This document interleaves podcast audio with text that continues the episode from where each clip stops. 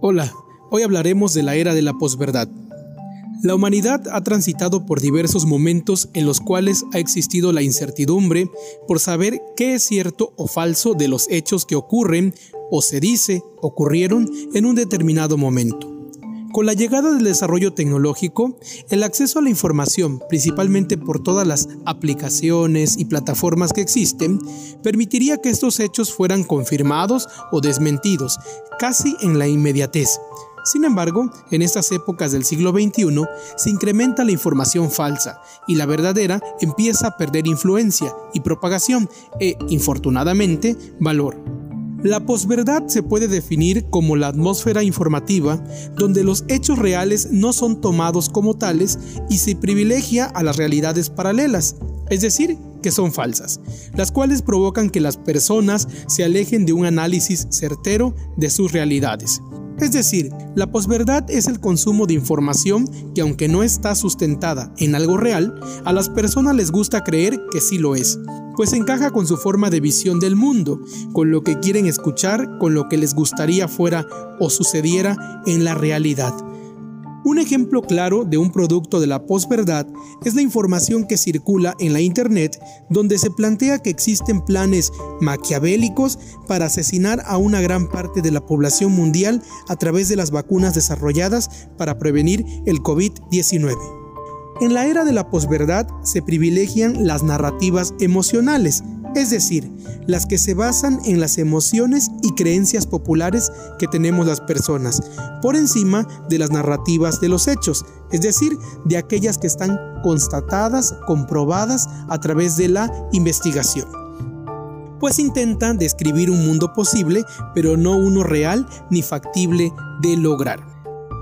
En estas épocas de la posverdad, no toda la información que circula por los diversos canales que existen para hacerla llegar en segundos a millares de personas es totalmente falsa, ni busca las mismas intenciones, pues aparte de ser formada con las aspiraciones que tiene un grupo social, de un mundo posible, también existen personas o grupos que buscan otros fines al inundar con falsedades los ambientes informativos.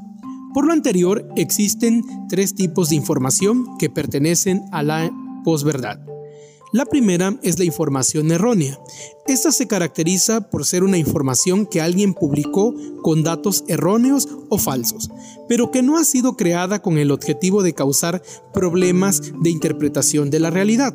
Por ejemplo, cuando una persona periodista publica un dato que no corroboró con sus fuentes y que es falso.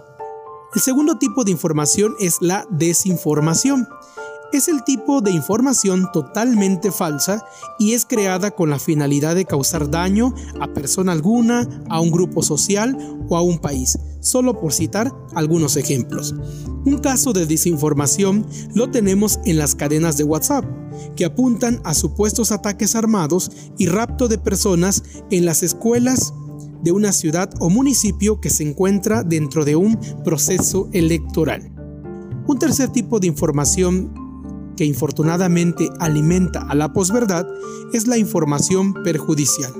En este caso, la información que se difunde sí está basada en la realidad, aunque lleva matices o complementos de algo falso, y se difunde, igual que la desinformación, para causar estragos en la imagen de una persona pública, de una organización no gubernamental que lucha por los derechos humanos o de un territorio determinado. Cualquiera de estos tres tipos de información siempre van a causar una distorsión de la realidad y con ello estarán favoreciendo a que la verdad, a lo que verdaderamente sucede en el mundo, empiece a perder valor entre las audiencias. Soy Javier Ramírez Carrillo, director de la USB Coatzacoalcos, te mando un saludo.